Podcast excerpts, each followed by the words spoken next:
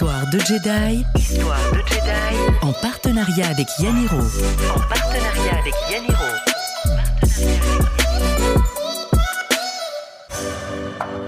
Est-ce que tu as dîné avec Berlusconi? Est-ce que c'est ça le fond de l'histoire? Non, mais voilà, j'ai j'ai quand même beaucoup observé des personnes comme Donald Trump. J'ai lu le livre de Donald Trump. Bonjour et bienvenue dans Histoire de Jedi.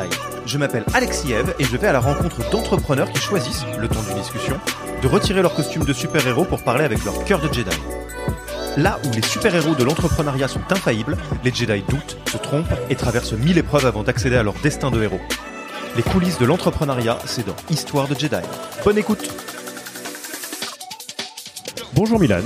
Bonjour. Écoute, je suis ravi euh, aujourd'hui de t'avoir euh, en interview sur le podcast pour ce format euh, un peu spécial où on va parler donc de, du, du sujet qui toi te passionne le plus, sans revenir sur toute l'histoire un petit peu de ton entreprise. Quelques mots sur ton entreprise. Donc tu es le fondateur de Cépage. Est-ce que tu veux nous, nous brosser en, en, en quelques secondes, quelques minutes, qu'est-ce que ça fait Cépage C'est quoi Oui. l'histoire? Oui, euh, Cepage est une entreprise qui propose des logiciels euh, de intelligence artificielle qui permettent euh, d'analyser les données de comportement d'utilisateurs en ligne, notamment dans le secteur du tourisme, et qui propose donc des logiciels euh, à des acteurs de tourisme pour optimiser les parcours clients sur le site, pour personnaliser, pour mieux vendre, pour faciliter la vie des utilisateurs, faire plein de choses avec la donnée et l'intelligence. Voilà. Et donc vous avez euh, fondé euh, Cépage il y a combien de temps? Euh, nous avons fondé ces pages euh, en 2013. Entre-temps, nous avons eu plusieurs prix euh, en France, à l'international. Nous avons séduit des clients importants. Euh, et finalement, euh, en 2017, euh, nous avons vendu ces pages à, un acteur aussi de voyage, un acteur de logiciel de voyage qui était, on va dire, dix fois plus grand que nous. et, et donc à l'heure actuelle, donc effectivement vous avez été euh, acquis l'année dernière. Euh, combien il y a de collaborateurs à, à Cépage Bah, euh, au- quand on a été acquis, nous étions 10. Ok. Donc ça c'est pour euh, dresser un petit peu le, le tableau et euh, autre fait important à rajouter dans, dans ce tableau, euh, tu es toi-même euh, docteur et euh, tu as beaucoup travaillé sur l'une des technologies qui est à la base de l'offre de service de, de Cépage, euh, qui est donc sur les sujets de web sémantique. Tout à fait. Moi, j'ai fait une thèse en web sémantique à la Sorbonne. J'étais beaucoup impliqué dans le milieu académique et je, je reste impliqué.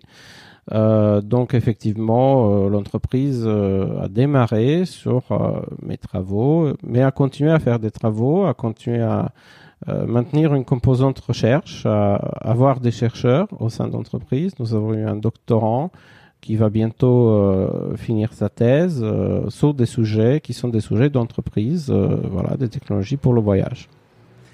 Et alors, donc, de quel sujet est-ce que tu voulais qu'on parle aujourd'hui? Quelle est la discussion que tu veux qu'on ait euh, en pensant aux entrepreneurs et entrepreneuses qui nous écoutent? Ah, je pense qu'on peut, dire des choses intéressantes euh, sur la transition entre un profil de chercheur vers le profil d'entrepreneur. On peut dire des choses intéressantes sur ce que c'est la réussite, sur un parcours euh, d'entrepreneur et des questions qu'on doit se poser lorsqu'on crée une entreprise, lorsqu'on la développe, lorsqu'on euh, arrive à des réussites et des échecs. Donc oui, cette, cette question de, de profil euh, entrepreneur et chercheur, qui sont pas les mêmes mondes au démarrage, ça ne veut pas dire qu'il n'y a pas de porosité entre les deux, sont assez importantes. Toi d'ailleurs, tu étais fondateur unique de ces ou tu as eu des associés au démarrage? Alors, euh, j'aime pas euh, beaucoup euh, cette distinction parce que elle ne peut pas être faite de manière ferme. C'est vrai que j'ai immatriculé l'entreprise seul. C'était une SASU. Mais après, c'est pas pour ça que je peux dire d'avoir été le fondateur unique. Je considère que certains salariés, notamment, notamment Thomas, qui ont rejoint l'entreprise très tôt, euh, ont contribué à un point colossal, euh, à la fois par l'investissement personnel et, même avec l'investissement en termes d'argent après, Euh, et que donc ils ont été, surtout Thomas, il- il- je le considère cofondateur, même si, voilà, techniquement parlant, c'est moi qui a créé l'entreprise. Mais ce qu'on peut dire dans le prolongement, en tout cas, c'est que tu as bien évidemment un profil qui a des, facilités techniques, notamment parce que tu étais à l'origine d'une des parties de, de, de, ce qui a fait la base de ces pages, mais que euh, tu as aussi endossé une grosse partie de, du costume business qui est essentiel pour développer une entreprise. Tu ne l'as pas laissé à un autre cofondateur. Tout à fait. J'ai, j'ai subi, euh, si je peux dire subi, cette transformation. si tu regardes euh, mon historique de photos de profil LinkedIn, tu pourras voir clairement un changement. Au début, c'était une image de chercheur un peu peut-être un peu rêveur, peut-être un peu idéaliste, euh, avec des cheveux longs. voilà. À, la fin, c'était euh, cheveux courts, euh, costume, cravate. Bon, et là, les auditeurs le voient pas, mais tu as les cheveux mi-longs et une chemise sans cravate. tu, tu es entre les Voilà, c'est des compromis qu'on doit faire. on doit apprendre à les faire dans le business, alors qu'en science, en général, on ne fait pas de compromis. Euh, voilà, c'est une des différences. Si on, alors, on va peut-être repartir du tout début parce que c'est pas inintéressant. Euh, donc, tu es en cours de thèse euh, sur, sur ce sujet. Est-ce que tu avais depuis le début l'intention et l'envie d'aller lancer un projet à dominante business, donc qui a vocation à, à, toucher à la rentabilité, à des sujets comme ça, ou pas? Oui, je peux dire honnêtement que depuis toujours, je voulais créer un business. Avant d'avoir décidé de faire une thèse, j'ai décidé qu'un jour je ferais une entreprise. Euh, maintenant, euh, les deux m'ont intéressé. J'ai les deux passions pour le business et pour l'informatique et pour la science qui est l'informatique, euh, à laquelle je pense en France on accorde peu d'importance malheureusement, alors que c'est très important. Donc oui, j'ai toujours eu cette intention. C'est pourquoi j'ai choisi de faire ma thèse en format de thèse CIFRE et j'ai fait ma thèse dans une startup qui s'appelait Ipios à l'époque. Euh, et donc, euh, ça m'a permis vraiment de commencer à m'imprégner un peu de ce monde des startups, d'apprendre comment on gère, comment on crée, comment voilà comment fonctionne une startup. Euh, et j'avais toujours ça en tête, oui. Et donc, Là, on est quelque part dans une, une, histoire où tout roule, où tu fais ta thèse dans un milieu startup, ce qui te permet de à la fois travailler le côté technique qui sera le, socle de ta future entreprise et de connaître l'environnement. Quel est le premier moment dont tu te souviens où tu commences à faire Ah, c'est pas exactement comme j'avais cru que ça allait se passer, c'est un peu différent. Oui, bah, c'est peut-être le moment où euh, cette startup euh, est arrivée à startup Ipios. Startup Ipios, oui, est arrivée à des impasses sur le marché, à avoir des difficultés vraiment à commercialiser son offre. Et il se posait la question est-ce qu'elle va pivoter vers quoi? Est-ce que les technologies que j'avais développées peuvent servir à être euh, une partie d'un nouveau business model? Euh, Et c'est là où il y a eu un grand intérêt de certaines personnes que j'ai connues dans le milieu industriel pour ces technologies, pour les tester, notamment euh, dans le milieu de publicité, publicité en ligne, mais l'entreprise n'avait pas la capacité d'y aller. Euh, il a fallu des capitaux, il a fallu un accord entre 127 actionnaires qui n'étaient pas forcément d'accord avec rien. Euh, et donc, euh, c'est là où j'ai vu que, euh, bon, si je veux vraiment mettre mes technologies et mes recherches au profit d'un monde un peu plus large, il va falloir que je m'en occupe personnellement. Et c'est là où j'ai décidé qu'après la fin de ma thèse, je vais créer une entreprise. Euh, et donc j'ai créé une entreprise qui ne faisait pas concurrence à l'ancienne, parce que je voulais pas faire ça, euh, mais qui restait toujours dans la même, euh, dans la continuité quelque part de, des approches, sans, sans forcément faire la même chose. Donc c'est le, point de départ de la, forme de ces pages, même si l'envie de business était là, c'est de se rendre compte que l'asset technologique sur lequel tu travaillais a, a beaucoup de valeur sur beaucoup de marchés, mais euh, peut-être que c'était plus rapide ou, plus efficient de pas commencer avec 127 actionnaires euh, voilà. C'est exactement ça, et c'était l'idée de euh, c'était quand même euh, cette envie euh, de s'en occuper moi-même de d'une percée commerciale. c'est clair que ça a posé une difficulté qui est que je ne pouvais pas réutiliser tout ce que j'ai fait parce que ce que j'ai fait appartenait à l'entreprise où j'étais et ça je pense que beaucoup de créateurs d'entreprises techniques et chercheurs vont rencontrer s'ils sont dans un labo c'est que leur recherche appartient au labo.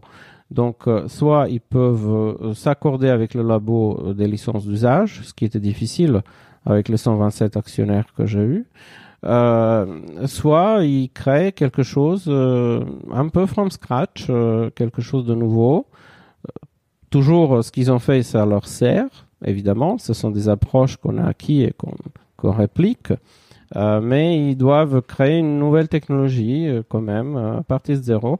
Et moi, j'ai préféré ça. J'ai préféré ça. C'est pour ça que j'ai abordé un nouveau domaine qui était le tourisme, avec ses propres challenges, qui étaient pour moi une découverte, des choses que j'ai dû apprendre, comprendre, qui étaient complexes et qui ont nourri aussi la créativité et la création des nouveaux logiciels.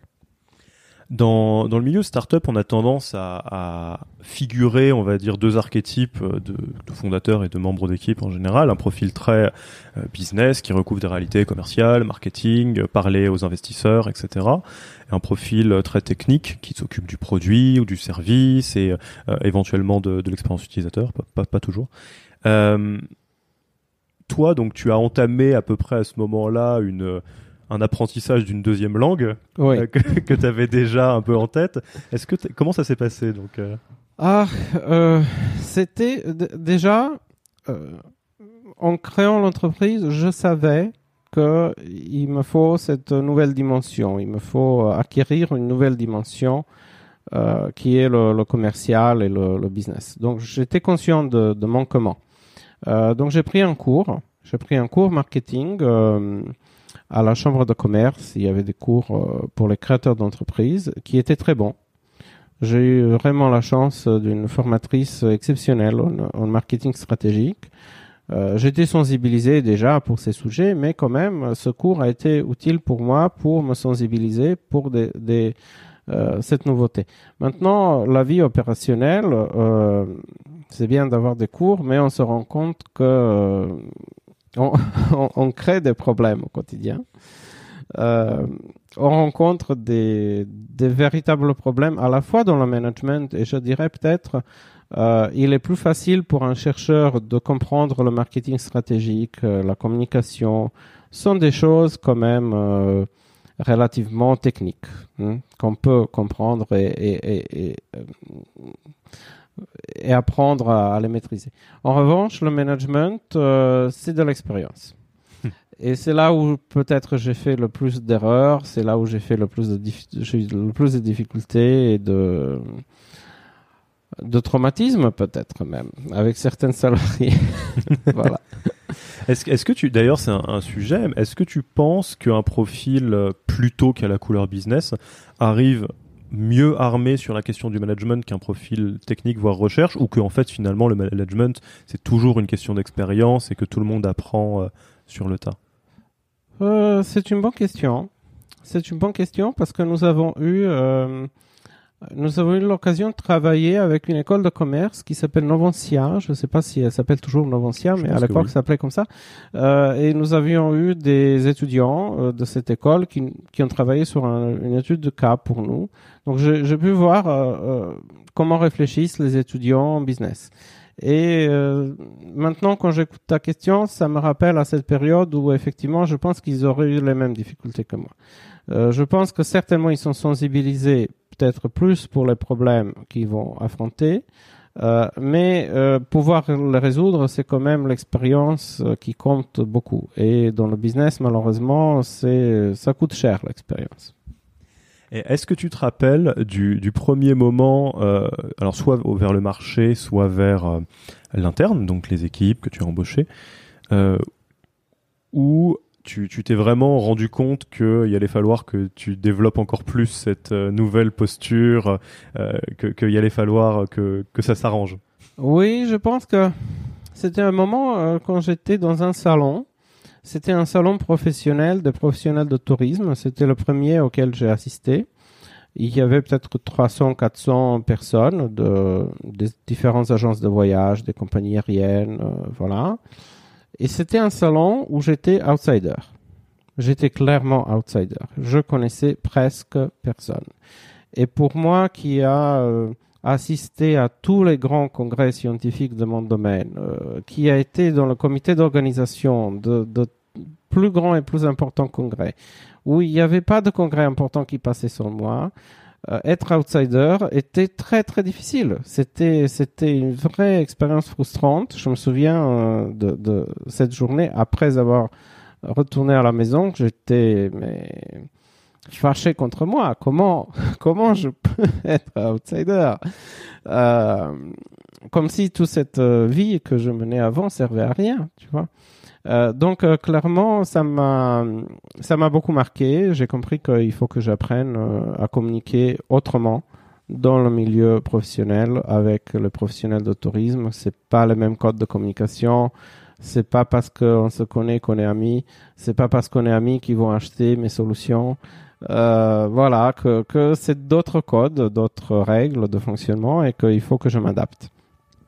Est-ce que je, rebondis sur ce que tu viens de dire Est-ce que tu penses que euh, pour euh, bah, les personnes qui nous écoutent, qui se posent justement la question d'apprendre une nouvelle langue dans un sens comme dans l'autre, hein, parce qu'on pourrait avoir tout à fait des profils mhm. business qui développent la partie technique, même si c'est un peu plus rare. Oui. Est-ce que tu penses que la question de l'ego est importante? Parce que là, tu le dis très bien, dans, un, dans le domaine scientifique euh, et de recherche, tu existes puissamment, et là, tu rentres dans un milieu où personne ne t'attend. Oui, je pense, et ego est très important à la recherche et dans le business, dans les deux. Et, et je pense d'ailleurs euh, que les deux mondes euh, sont quelque part régis par les mêmes motivations. C'est-à-dire qu'on devient scientifique parce qu'on veut faire quelque chose d'utile, on veut impacter le monde, on veut euh, faire euh, avancer la connaissance, avancer le monde. Et quand on crée une entreprise, on la crée certes pour euh, gagner de l'argent, mais c'est surtout la création qui nous motive et la volonté que nous, donc notre ego, soit à l'origine de quelque chose qui fait avancer le monde, pour le coup le monde du business. Donc le terrain de jeu est différent, mais la motivation et l'importance de l'ego et de jeu dans l'affaire est euh, très importante. Maintenant, il faut apprendre à gérer ce, cet ego différemment. Voilà on en parlait un petit peu avant l'interview. Tu me disais, ça, je trouve ça assez drôle, que euh, un des sujets pour toi, ça a été non pas de, de réduire l'ego et l'arrogance du chercheur, mais de la peaufiner pour la transformer en l'arrogance du businessman quelque part, qui est beaucoup plus efficient. Tu veux nous en parler un peu? Oui, tout à fait. C'est un sujet qui est intéressant, qui est peut-être qui va un peu choquer, mais parce que l'arrogance en général, on considère que c'est quelque chose de mauvais. Or, si on regarde les grands businessmen, si on regarde Donald Trump, si on regarde Silvio Berlusconi, si on regarde les, businessmen français, c'est une arrogance euh, assumée, incarnée et presque une arrogance professionnelle. Euh, voilà.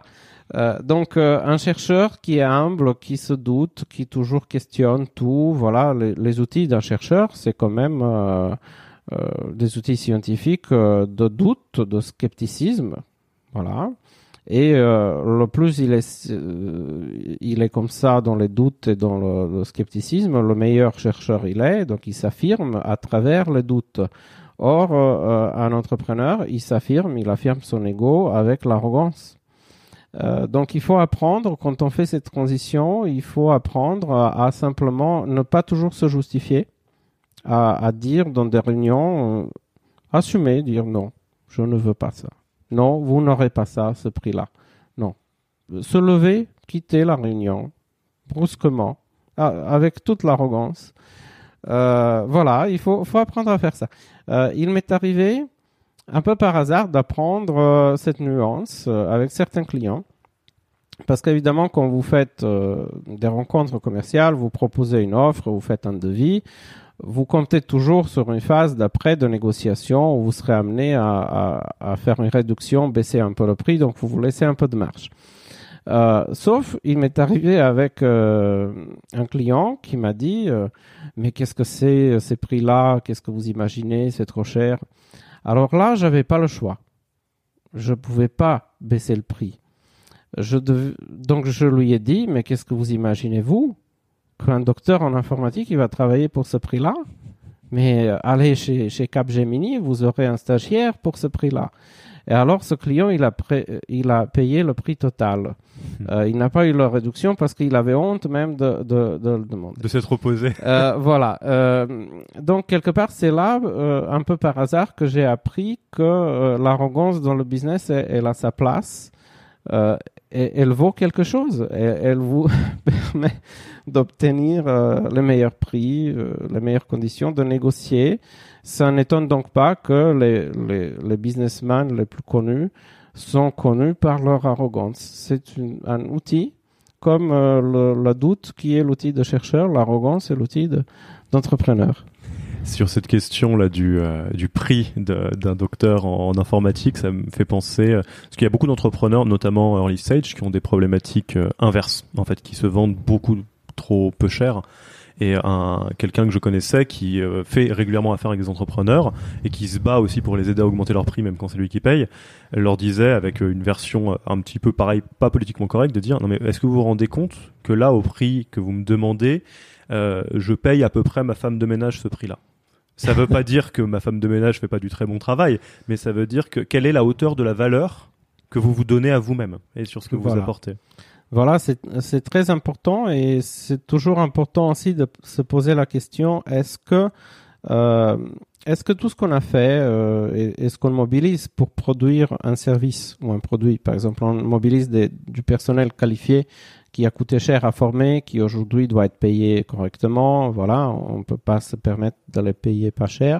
Et même si on peut avoir des subventions d'État, il faut pas les compter il faut se poser la question, voilà ce que je mobilise en termes de, d'investissement qui, qui a précédé à, à ma production.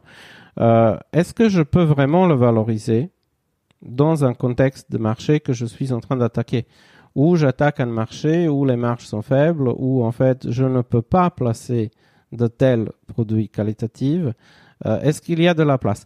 C'est très intéressant. Nous, on a été confrontés à cette problématique lorsque j'ai rencontré euh, les dirigeants des deux plus grands acteurs de tourisme asiatique, euh, de C-Trip et Make My Trip. Ce sont des agences de voyage en ligne en Chine et en, en, Inde qui sont colossales, qui dépassent par le volume de nombre d'utilisateurs ils dépassent euh, de plusieurs fois euh, Voyage SNCF et les acteurs français. Euh, et j'ai vu que, bon, je croyais que c'était un potentiel. Je les ai rencontrés à un salon à, à Los Angeles. Mais j'ai vu qu'en fait, euh, la valeur de l'utilisateur chez eux est très faible. Elle est tellement faible que euh, s'ils me payaient une fraction de ce qu'ils gagnent par utilisateur, je ne peux même pas payer le serveur qui tourne, qui fait tourner mon algorithme.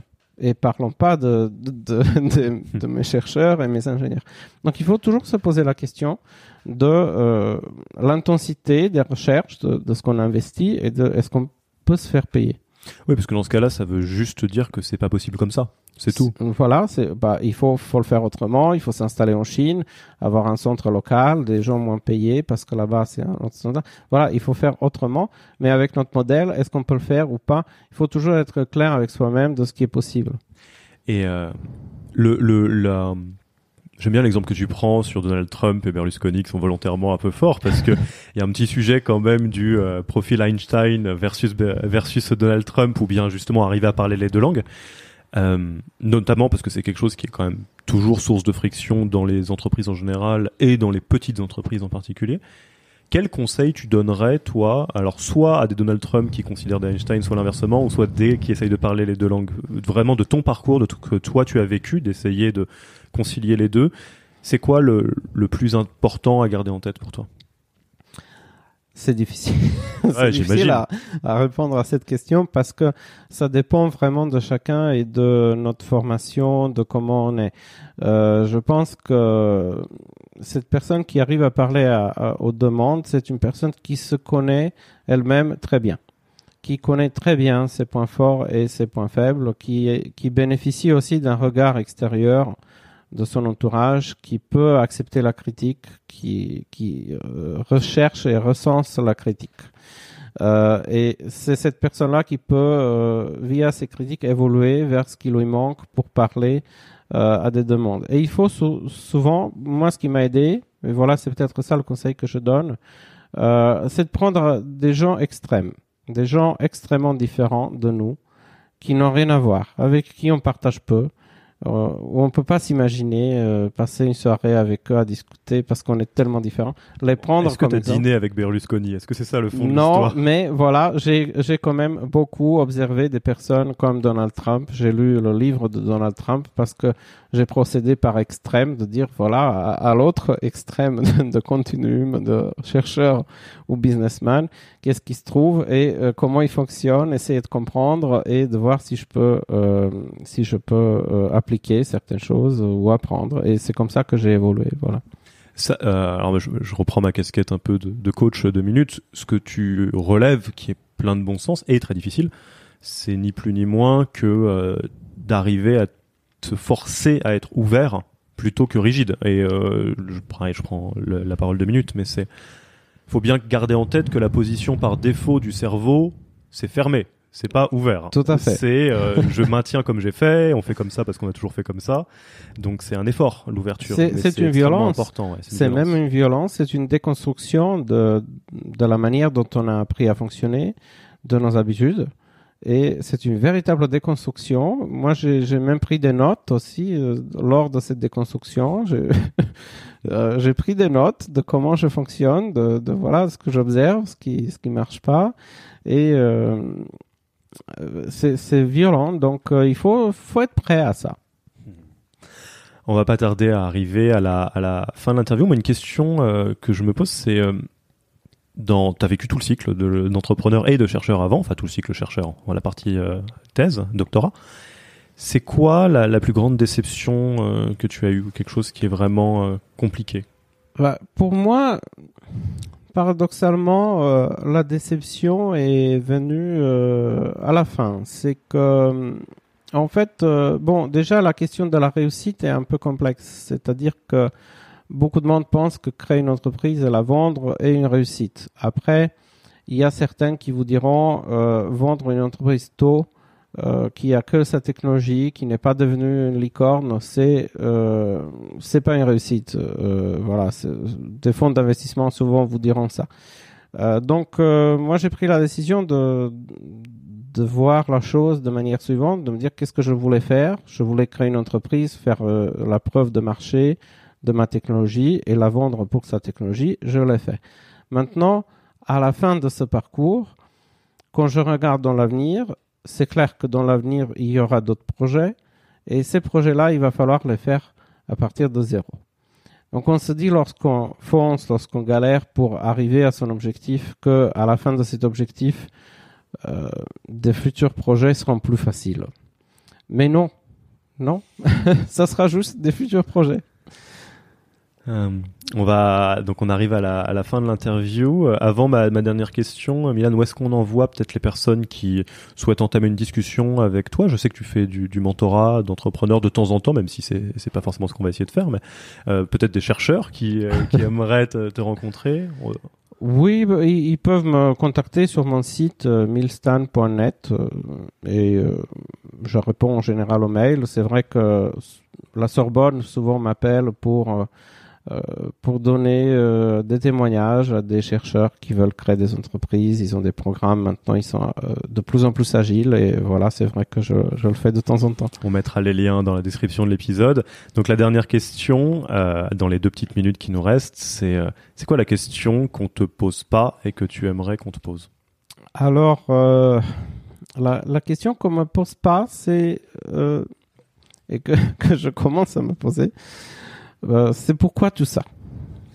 Eh ben, je te la pose. Bon. Tu, tu as deux minutes pour synthétiser la réponse à pourquoi tout ça, Milan? Pourquoi cette thèse? Pourquoi cette euh, entreprise? C'est pas. j'ai- Voilà, pourquoi galérer alors qu'on peut vivre une vie simple? Alors Euh, pour toi, c'est quoi la réponse? Pour moi, la réponse, c'est c'est cette euh, impatience. C'est cette impatience de, de voir un monde qui change et de faire quelque chose. Et c'est vraiment une impossibilité de vivre des choix classiques. Euh, par choix classique, j'entends faire des études, euh, puis euh, trouver un job, travailler pour un salaire, voilà, qui peut être tout à fait honorable et épanouissant pour la personne. Euh, mais moi, j'y arrive pas à me contenter de ça. Je, je veux toujours plus. Et, et pourquoi je veux plus, je sais pas, mais Euh, mais voilà, c'est une question que parfois je me pose. Pourquoi tout ça? Et lorsqu'on galère à, arriver à ses objectifs, euh, et c'est difficile, il faut se dépasser soi-même, il faut, faut, apprendre à être différent, il faut, faut acquérir de nouvelles capacités. Euh, je me posais la question pourquoi tout ça? Pourquoi j'ai pas pu vivre une vie simple alors que des gens de ma formation sont bien payés, vivent bien, voilà. Pourquoi je me suis fait tellement de difficultés? Et euh, finalement j'ai conclu que en fait je pouvais pas faire autrement. Donc je pense que c'est utile de se poser cette question, d'avoir la réponse en tête lorsqu'on rencontre des difficultés parce que mieux vaut se le poser avant que quand euh, la difficulté arrive. Merci beaucoup Milan, on, sera ravi de savoir euh, quels seront tes, prochains projets et bah, d'ici là à bientôt. Merci Alexis. Au revoir.